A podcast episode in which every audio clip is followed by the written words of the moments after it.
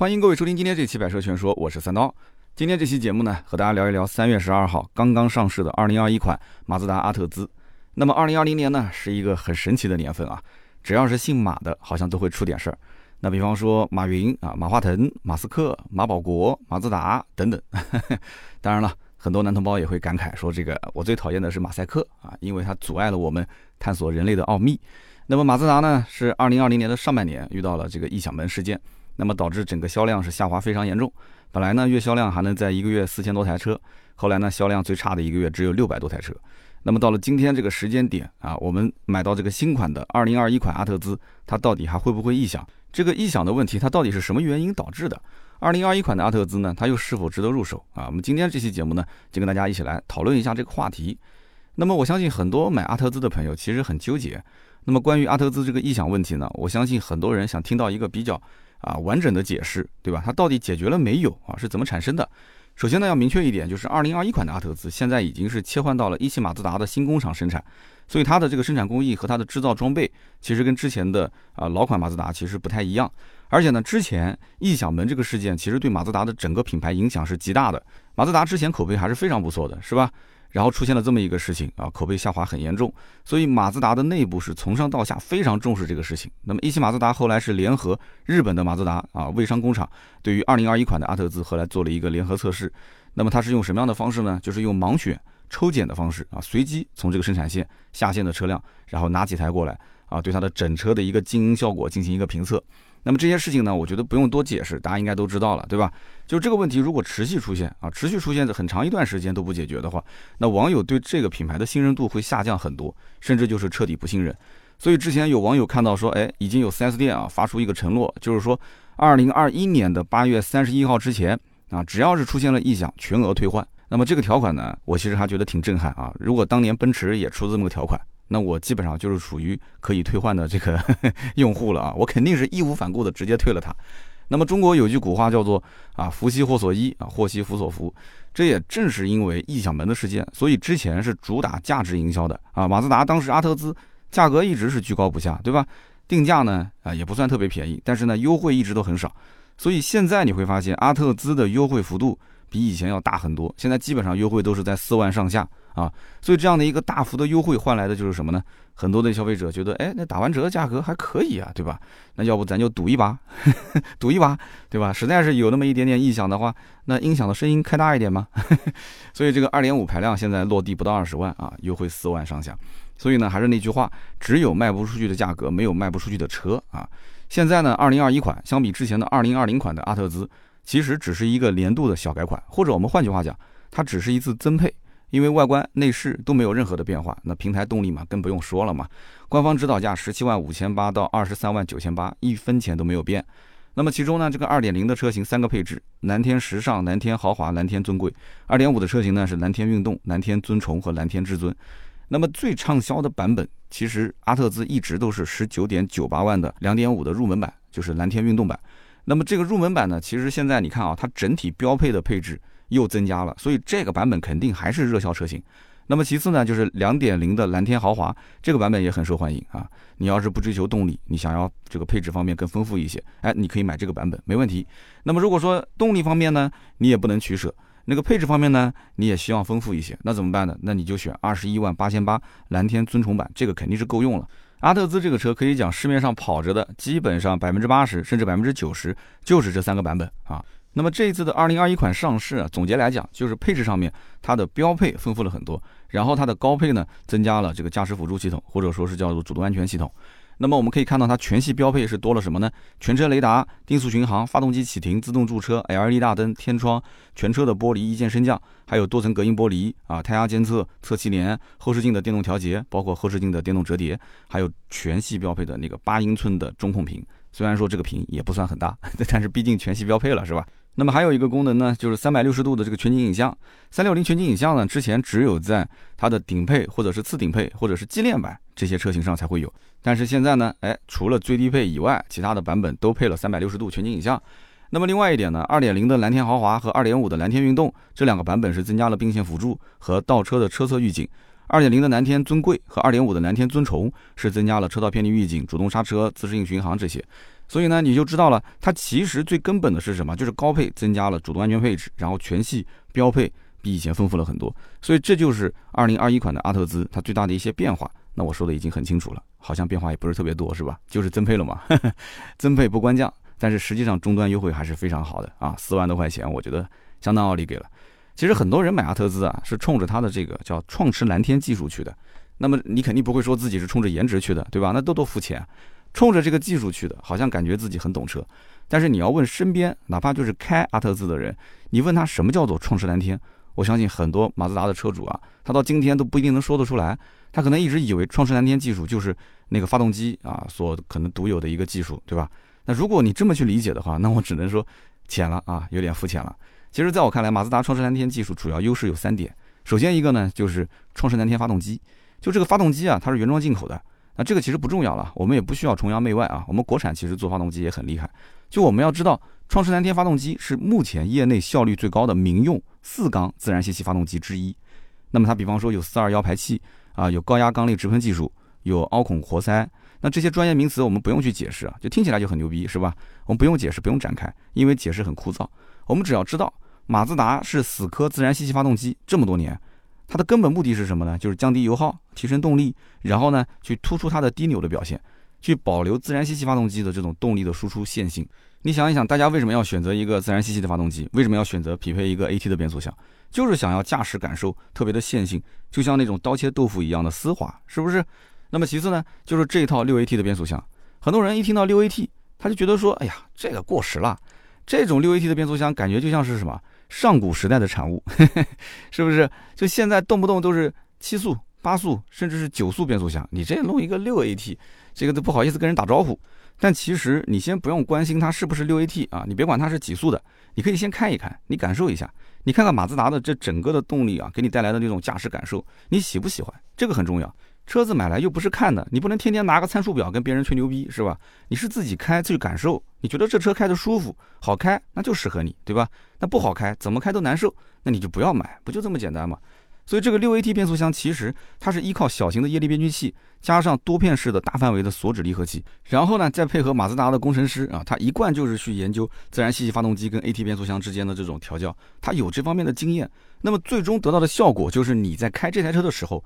你会发现这个变速箱很聪明，它的换挡速度很快，对吧？我们讲，如果给你一台手动变速箱，新手司机跟老司机之间，他在不同的时间点进行切换档位，它是不一样的，开的感受也是不一样的。哎，有一个这种很厉害的这个工程师给你调教这样一个六 AT 的变速箱，你会开得很舒服，你会降低顿挫感啊，甚至你的整体的油耗也会很省。所以简单的来讲，就好比说一根棍棒，你给我用，那其实就是个道具，对吧？没有杀伤力。但是你给一个武术大师啊，少林寺的一个大师傅，你让他来用，那这个就是个武器，对吧？他给你来一套棍法，对吧？还还没打你，可能就已经吓跑了。嘿嘿。所以呢，我之前就看网上有人说啊，说这一套六 AT 的变速箱，就马自达上面的这一套阿特兹的啊，说是爱信的特供版本，因为很多人觉得说这个变速箱在整体结构和布局上，它跟爱信的那个纵置的六 AT，就是 A 七六幺 E，这个有很多相似之处。那么这里面跟大家也可以解释一下，因为这可能就是一些马自达的车迷想要了解的知识了啊。就是马自达这一颗横置的六 AT 变速箱，它其实和爱信的那个纵置的六 AT，就是 A761E 啊，是两回事。因为在整体的机构设计上就不是一个路子，而且呢，它在变速箱的生产方面也不是马自达是去找爱信代工的，它是马自达在泰国的春武里和日本的防府拥有两个变速器工厂，它是专门用来干这个事的。啊，所以马自达说我用的是自己的变速器啊，其实跟爱信去合作的，但是呢，它是专门有两个工厂，就是针对这个变速器去做一个匹配。那么当然了，我也不是说马自达没有用爱信的纵置六 AT。你比方说，马自达旗下有一款车，也是我特别喜欢的 MX 五。MX 五呢是一个纵置的后驱的小跑车，所以马自达它没有能力去单独为这个车型进行变速箱的开发，所以用的就是爱信的纵置的六 AT 变速箱。但是马自达针对这台车呢，又进行了一些调教，所以你会发现 MX 五这个车，虽然你看它动力不是很强，对吧？你开在路上可能有很多车会挑衅你，但是呢，它非常好开，它很灵活。所以呢，很多的 MX 五的车主就会说啊，这个车子呢开过之后就是爱不释手。那我还没有拥有啊，我相信有一天应该会停在我的车库里啊。那么第三一点就是创驰蓝天车身。那么按照官方的讲法，就是啊用了轻量化的设计、安全结构设计，包括高强度钢的应用，这些呢我们就不要展开了，很多人也很熟悉。这些带来的结果是什么呢？就是用了创世蓝天技术的马自达车辆，比方说像昂克赛拉、阿特兹啊、CX 五啊这些，都拿到美国的高速公路安全保险协会，就是我们很熟悉的叫 RHS 啊最顶级的一个安全评测，它会得到一个 TSP 加的一个得分。那么这三款车从2013年开始，连续都是在安全评级上面获得好评。那么只不过在2013款 CX 五当时因为这个小角度偏置碰撞得到一个 M 级，整体评分没拿到 TSP 加，只拿了一个 TSP。那么这个呢，其实说白了也只是一个应试教育啊，所以马自达后来也解决了这个问题。但是呢，海外的碰撞标准虽然很严格，但是好像对于我们国内的生产的阿特兹啊，我们国内车主使用没什么参考意义。所以国内我们看什么呢？我们一般是看中保研。国内的中保研之前也去啊拿阿特兹做过碰撞测试，正面百分之二十五偏置碰撞测试，当时阿特兹的方向盘横移过度，使得正面的气囊没有起到绝对保护的作用，然后侧气囊的保护作用其实也不是特别的大。安全带也没有足够的，就是起到一个约束的作用，所以使那个假人啊前倾过度，并且呢，阿特兹的这个 A 柱也发生了弯折，车身形变呢，甚至传到了车尾。所以，如果2021款的阿特兹啊，它这次要是再拿去给这个中保研进行碰撞测试，能得到一个好的成绩，那大家可能还是信任它的。但是如果再装不出什么好的成绩的话，我觉得这个所谓的安全性啊，创驰蓝天再怎么吹，很多人其实也就不太相信了。所以呢，归根结底啊，这个创驰蓝天技术不是马自达的发动机技术，是马自达对于车辆的发动机、变速箱、车身、底盘全部进行革新的一整套技术。所以这一点大家一定要明确。所以呢，我们在买马自达车型的时候，不管是新车还是去淘一台二手车，你一定要明确一点：有创驰蓝天技术的和没有创驰蓝天技术的马自达，那其实就是两台车啊，它是两个时代的产物。所以，我们也可以理解，就是马自达有了创世蓝天之后，似乎一切做得比之前的马自达自己要更好，但是也只是比之前的马自达做得更好而已。为什么这么讲呢？因为现在是二零二一年了，汽车市场一直是在不断的变化当中，其他的厂家也是随着时代的发展，不断推出一些新的技术，对吧？然后也推出一些新的概念。那么，马自达创世蓝天技术放在几年前，确实让很多人眼前一亮，那么因此也有很多人愿意去为它买账。但是你放在当下的这个市场环境里面，很多人第一个就觉得说，从账面数据上来讲，这套动力总成确实是很老旧，对吧？你跟别人去比的话，也比不过。那么与此同时，你说你主打操控，那什么是操控呢？很多人他开不出这个所谓的操控感，所以他是打一个问号的。而且呢，马自达说啊，我是这个走运动路线。你告诉我现在哪一个 B 级车不走运动路线？大家都是说我走运动路线，是吧？那么也就没有说很能突出自己的特点。那么在没有足够的发动机功率的前提条件下，你说我的车辆一味的突出它的所谓的操控性，那么有一点点这种就是说你顾左右而言他的味道。那么现在涡轮增压车型难道不好开吗？涡轮增压车型难道动力不比你好吗？是不是？现在整体的发动机功率扭矩是越调越高，而且涡轮增压就算是匹配双离合变速箱，很多的一些车它的变速箱也是越来越聪明，是吧？所以在同级别的这种车型对比下，它的动力级别其实并没有那么高。涡轮增压的爆发力现在是跟打了鸡血一样的。你再看阿特兹的2.5的发动机，其实192马力、252牛米的这个账面数据，也只能说是仅仅够用啊。你更不要说后期，如果有些人想要升级一下发动机的动力，那这种自然吸气发动机其实是比较难去做的啊。所以说阿特兹不是不够好，而是竞品车型一直在奔跑。那么刚刚有人可能听到说，哎，阿特兹的动力能提升吗？其实动力提升你可能要涉及到的成本就比较高了啊。目前呢，比较主流的做法就是加机增套件啊，机械增压的套件，升级之后的机头的这个数据大概在两百六十马力、三百二十六牛米，然后你再配合其他的硬件升级，百公里加速基本上实测能到六点二秒左右。那么你相比于同价位的涡轮增压的车型，它的升级潜力，包括升级之后的这个成绩，说实话，阿特兹的这个表现还是比较让人一言难尽啊。那么可能有人会觉得说。阿特兹的这一套自然吸气发动机匹配这个六 AT 的变速箱，它平顺性很好，对吧？日常驾驶只要得心应手，开起来顺啊，那我觉得我就认了。哎，那你要是这么讲也没有问题，但是这个不能掩盖这台车跑不快的事实，对吧？那么同时也有一些人会问，说这个阿特兹啊，我看到网上有很多人在讲那个什么 GVC 啊，GVC 的这个到底是什么？这个东西到底新鲜不新鲜？其实一点都不新鲜。因为在早几年前，昂克赛拉的这个中期改款的时候就已经上了这个 GVC 的系统。那么后来呢，阿特兹啊，他又做了一次升级，叫 GVC Plus 系统。GVC 其实就叫做加速度矢量控制系统。那么这套系统其实说起来原理很简单，它就是依靠对发动机的扭矩控制，让车身的这个侧倾和前倾可以得到抑制，所以它的车身姿态啊，在你进行高速过弯或者是绕桩的时候，它可以非常的稳定。其实说简单一点，就是你在车内一顿操作猛如虎啊，你的坐姿依然稳如狗。这套技术呢，其实并不用去添加什么硬件啊，它其实完全就是靠工程师的算法来控制发动机的这种啊扭矩的输出。但是呢，这其实是一个含金量非常高的一个技术。那么换句话讲，在同级别当中，基本上找不到其他的同类车型用这样的个技术。那如果说你一定要找的话，你可以在网上看，你可以看到保时捷有个叫 PDCC，叫动态底盘控制系统。那只不过保时捷它这个定位和它的定价摆在那个地方，所以马自达确实还是有一些看家本领的。这个 GVC Plus 虽然说它可能是你看不见摸不着的东西，但其实它对于马自达整体的这个操控性的提升啊是有非常大的帮助的。因此呢，你买车的时候，我觉得你可以去试驾的过程中好好感受一下。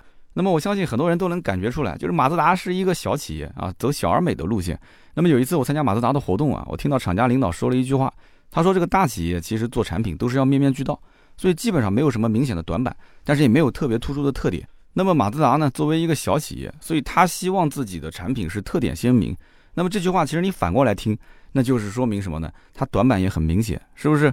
那么它走的是运动路线，然后要操控，但是呢，为了运动，为了突出操控性，结果呢，损失的是什么？是车内的空间以及它的舒适度。所以你可以去看一看横向对比的一些车型，你就知道了，在同样 B 级车里面，也是走运动路线的。有没有哪些人是跟他一样走那么彻底的？其实还是比较少的。我们可以排除像雅阁、凯美瑞、迈腾这种啊，这是属于主流消费者的，就是明显没什么短板的这种车型啊。那么我们再看看其他有没有运动气质比较鲜明的。我其实第一个想到的是别克的君威，我不知道大家想到什么车啊？我想到别克的君威，那么定价也差不多，十八万八千八到二十四万九千八。那么君威呢，一直是通过稍微小一号的尺寸，因为再大一号的话就是君越了，是吧？他就用这个稍微小一号，这样的话操控更灵活，对吧？主打 B 级车的这种运动路线，确实也吸引了很多的年轻人。就是你要是家用，然后你带着去玩运动，你就买君威；你如果是想要偏商务一些，你就买君越。就说白了嘛，B 级车市场，别克就是用两枚棋子来玩，别人只有一枚棋子，对吧？我是君威、君越啊，双军出战。那么我们看一看啊，这个君威 2.0T 的发动机的参数，它原先是261马力、350牛米啊，用的 LTG 的这个机头。那么现在呢，是变成了两百三十七马力，马力调低了，但仍然是三百五十牛米的 LSY 的机头啊，就是那个可变缸的发动机。现在大家就基本上看到发动机就是跟凯迪拉克啊、雪佛兰啊都是通用的，都是 LSY 的。但是它的百公里的加速成绩基本上是没有变的，依然都是七秒出头一点点。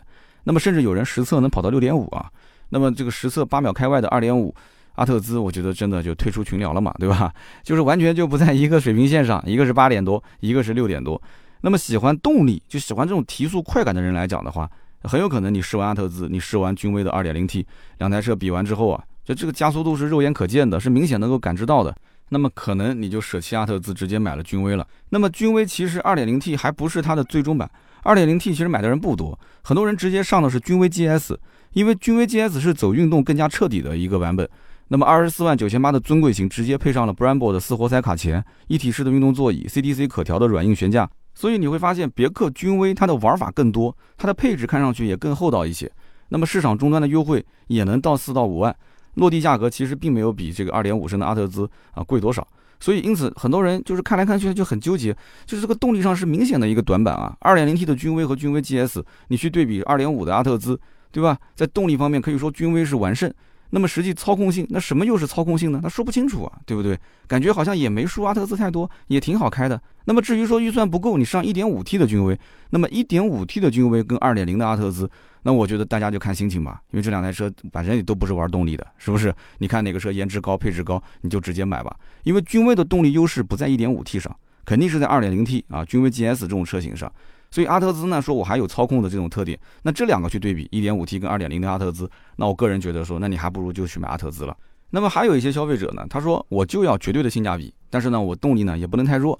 那其实我脑子里面第一个想到的是什么呢？就是雪佛兰的迈锐宝 XL，迈锐宝 XL 的定价更低，十六万四千九到二十一万九千九。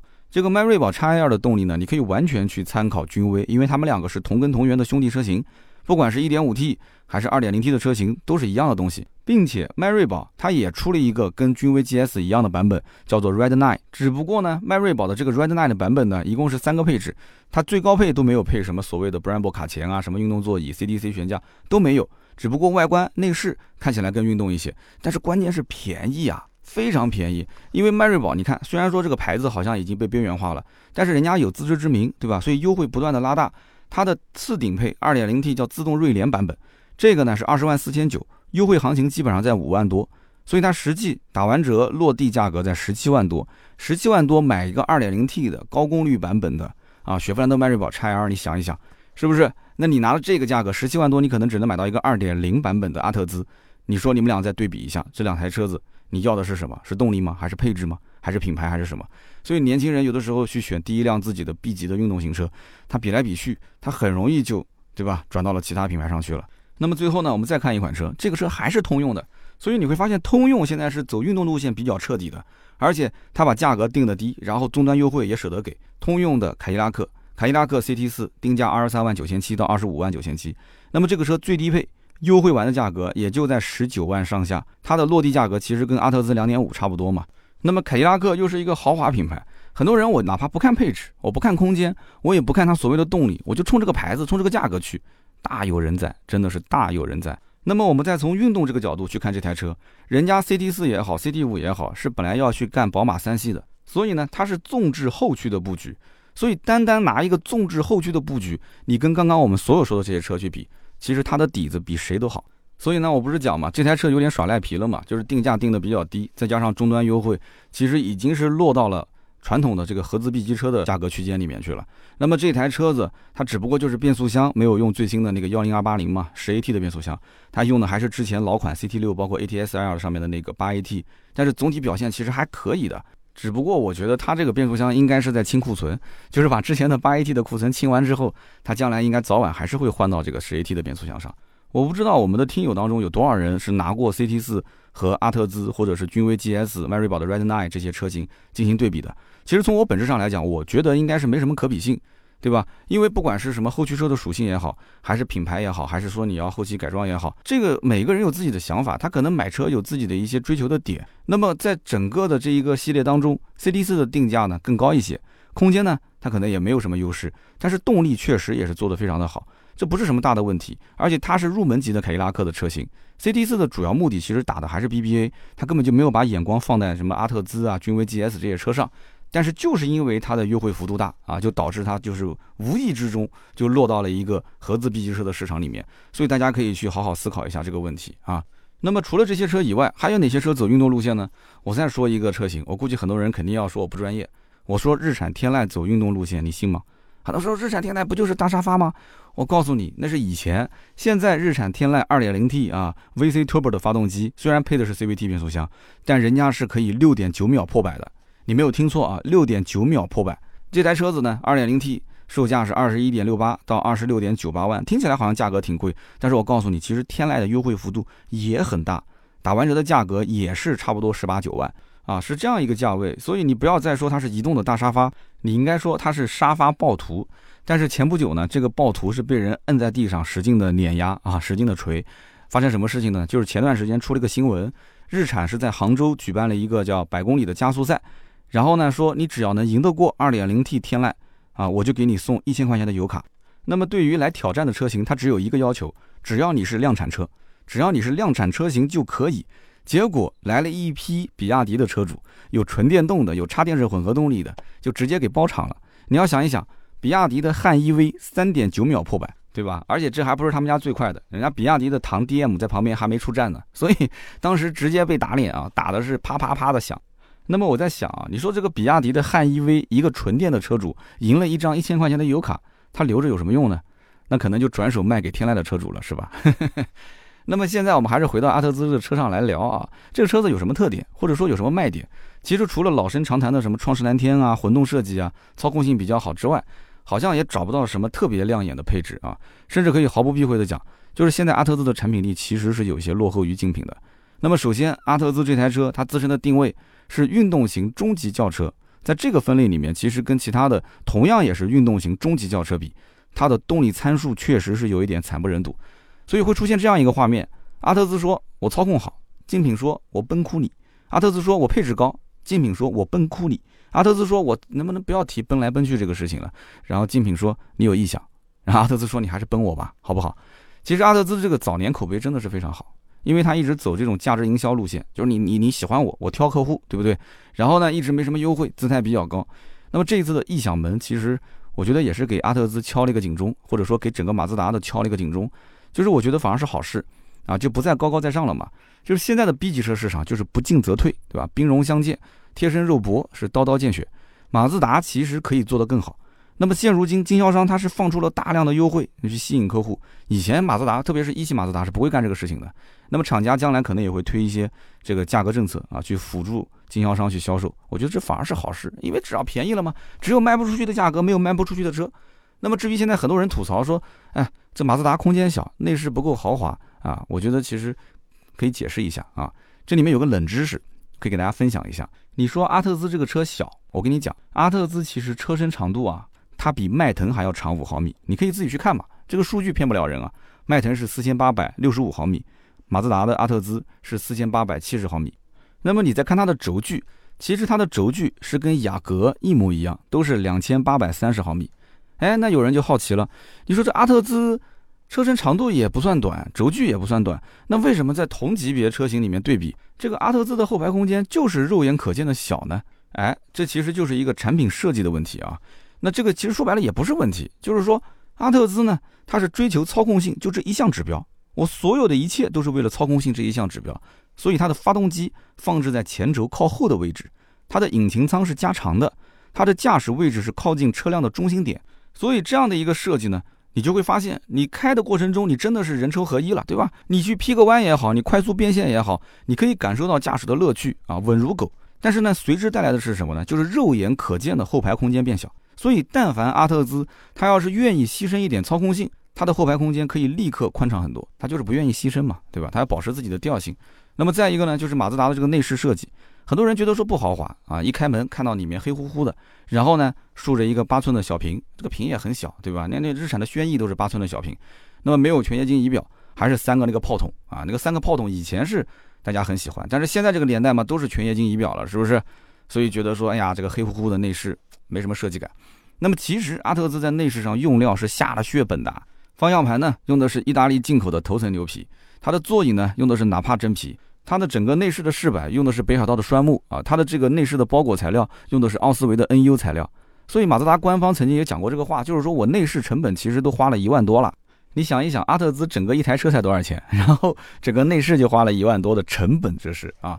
但是这些好东西就看不出那种让人一眼就能看出豪华的感觉。所以它是一种比较内敛的啊，我们知道有有种美学说法叫什么叫侘寂美学，侘寂也有讲叫禅寂，禅寂美学，大家可以去搜一下啊，禅寂美学、侘寂美学。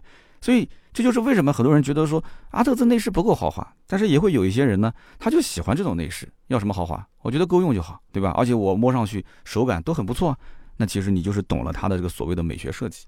那么其实阿特兹异响问题到今天为止还是有些人要想要再说明白一点，那我们就敞开来再说一说，好不好？阿特兹这个异响问题呢，是所有的现在持币代购的用户都会去重点关注的。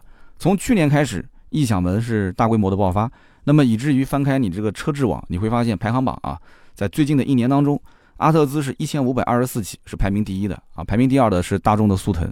排名第二的速腾一共是四百起，所以你想想看这个对比啊，第一名和第二名，但这个第一名没什么好去炫耀的啊。那么阿特兹的这个投诉主要就是二零二一款的异响，这个异响呢不仅仅包括什么车内异响，包括车身异响，包括天窗异响，包括中控台异响，所以它是大面积的异响，这个问题确实蛮严重的啊。那么关于异响的问题呢，曾经官方也有过解释啊，一开始呢说是这个电泳期的工艺问题。也就是在涂装的过程当中，它的电泳漆液呢是进入到了钢板的夹缝，并且形成了残渣。那么之后由于温度升高，就造成了这个残渣的软化。那么在颠簸路面上，钢板之间就会产生反复的粘连以及断开，发出了这个异响。那么跟它的使用环境会有一定的关系。所以呢，很多的异响是发生在南方温度比较高的地区。那么当然了，除了电泳漆的这个说法之外，后来又出现了一个叫车身钣金工艺就是存在偏差导致的异响的说法。所以说，这个异响门事件，其实它的问题的根源是非常好找的，对吧？要不就是它的这个喷漆工艺，要不就是它的这个钣金工艺。那么这个问题点其实都是出现在生产环节上面，所以不是说这个车自身的设计有缺陷。如果是设计有缺陷的话，那你怎么去改进它的生产环节都没有用。那么生产环节上如果有问题的话，那我觉得品控方面后期肯定是要大幅的提升嘛，对吧？需要去关注。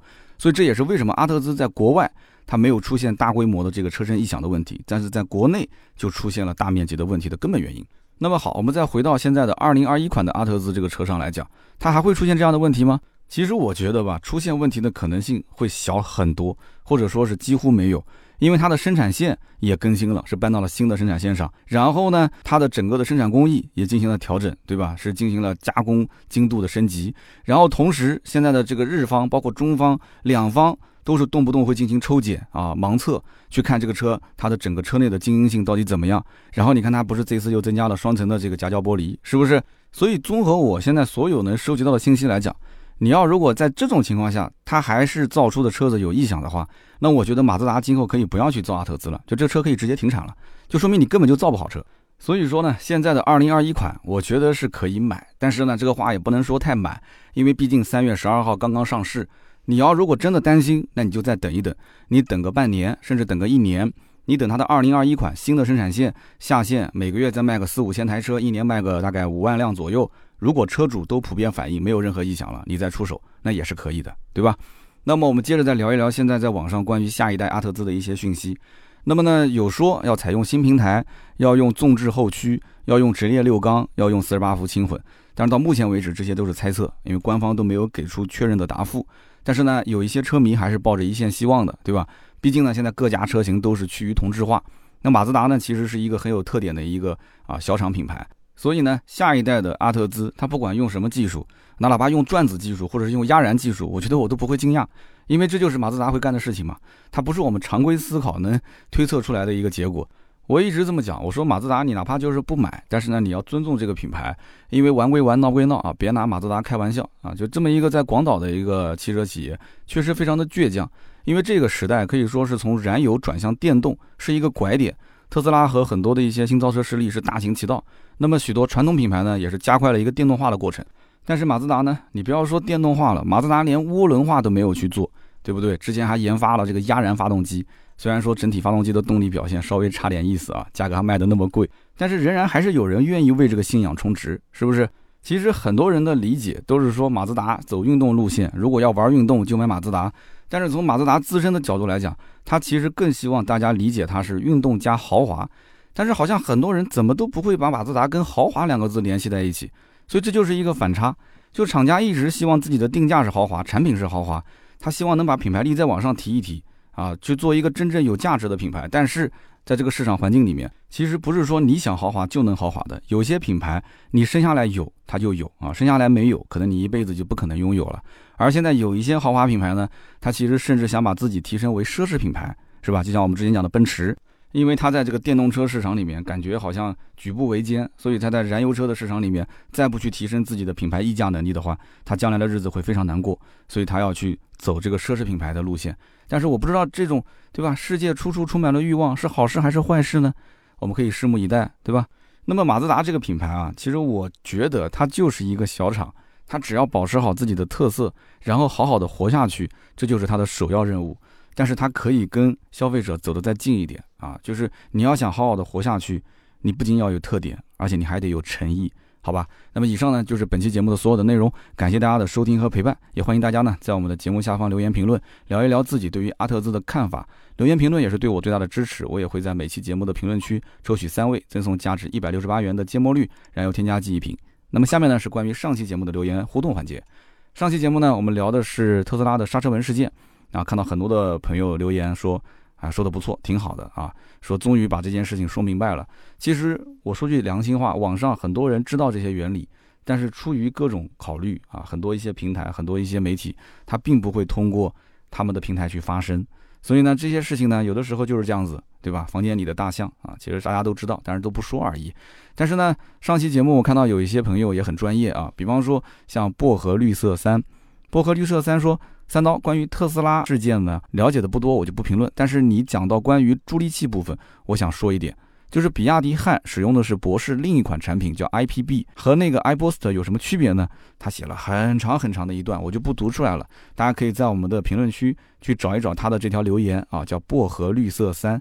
那么整体的这个思路跟我在节目里讲的呢有一点点差别，但我觉得呢他讲的也很专业，大家可以补充一下。那么另外一位听友叫做三刀的听课，他说啊，我是开着车听三刀的节目，然后在等红灯的时候，突然听到右边梆的一声响啊，发现右转的车道上有一辆特斯拉的 Model 3追尾了别人，就在我的眼前。你说巧不巧？真的很巧。所以你应该下车跟他讲，你赶紧下载喜马拉雅，然后听一听这期节目。啊，就是马上立刻给你做一个现场的技术分析，对吧？不就又多了一个粉丝了吗？是不是？下次一定要记得啊！再看到有特斯拉追尾撞车刹不住的时候，你能不能去推广一下我的节目？谢谢。那么第三位听友呢，他叫做 C E R E B R A T E S 啊，他说三刀你是害了我，我当时看到这条留言吓我一跳，我说我害你啥了？我一个做节目的主持人。他说我在听你节目的时候，由于太入神了，结果我切红肠的时候切到手了。那这这个这个锅我能背吗？这锅我肯定不能背的，是吧？因为我在洗碗的时候啊，就是有的时候我也会听，然后呢，听的时候有的时候入神的时候，我会怎么样呢？就是把已经洗过一遍的碗又再洗了一遍，我会出现这个事。但是你说这个切红肠切到手，目前我还没经历过，不知道是什么样的一种体验。但是没关系啊，补偿你一瓶芥末绿燃油添加剂。那么以上的三位就是我们上期节目的中奖听友啊，也欢迎大家在我们本期节目下方多多留言。那么留言互动也是对我最大的支持。大家如果呢想进入我们的微信群，跟天南海北的听友一起来聊天，也可以添加微信四六四幺五二五四。大家也可以关注关注我的微博“百车全说三刀”，每一天呢也会有十几二十条的这个原创的更新。好的，那么今天这期节目呢就到这里，我们下期接着聊，拜拜。